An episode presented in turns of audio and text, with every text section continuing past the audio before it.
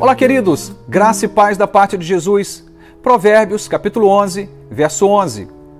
Pela bênção dos justos, a cidade é exaltada, mas pela boca dos ímpios é destruída. Uma outra passagem bíblica vai dizer que feliz é a nação cujo Deus é o Senhor. Eu também diria, feliz é a cidade cujo Deus é o Senhor. Feliz é o bairro cujo Deus é o Senhor. Aonde Deus está, aonde Ele reina, aonde Ele é Senhor, aonde Ele exerce governo, a sua bênção também vai alcançar aquele lugar. Nesse momento, Salomão vai dizer que a bênção que está sobre o justo faz com que uma cidade inteira também seja abençoada.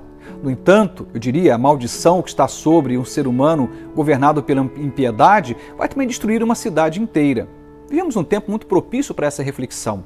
É ano político, daqui a pouco iremos às urnas eu, como cidadão, irei votar, você também. Manifestaremos ali a nossa opinião e certamente não podemos perder de vista o que Salomão nos traz aqui nesse texto.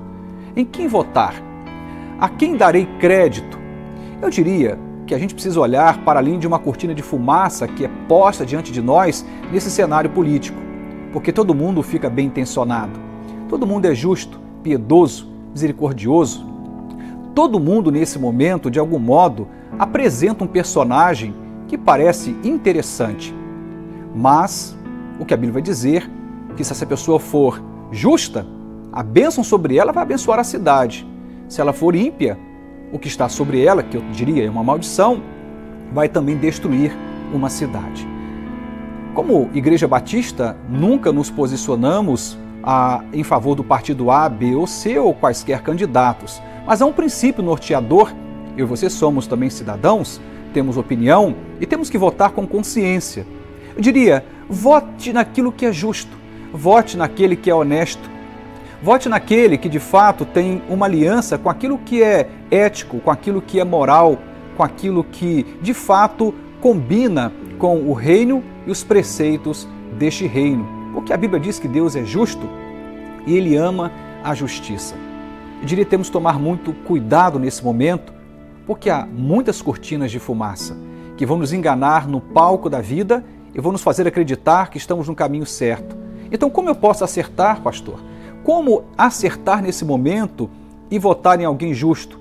Eu diria, eu não conheço o coração de ninguém, nem você conhece, mas nós temos uma arma fundamental, a oração quando a gente dobra nossos joelhos, quando a gente rasga o nosso coração diante do Senhor, quando a, gente, quando a gente o busca com integridade, quando a gente o busca com inteireza de alma, Deus fala conosco.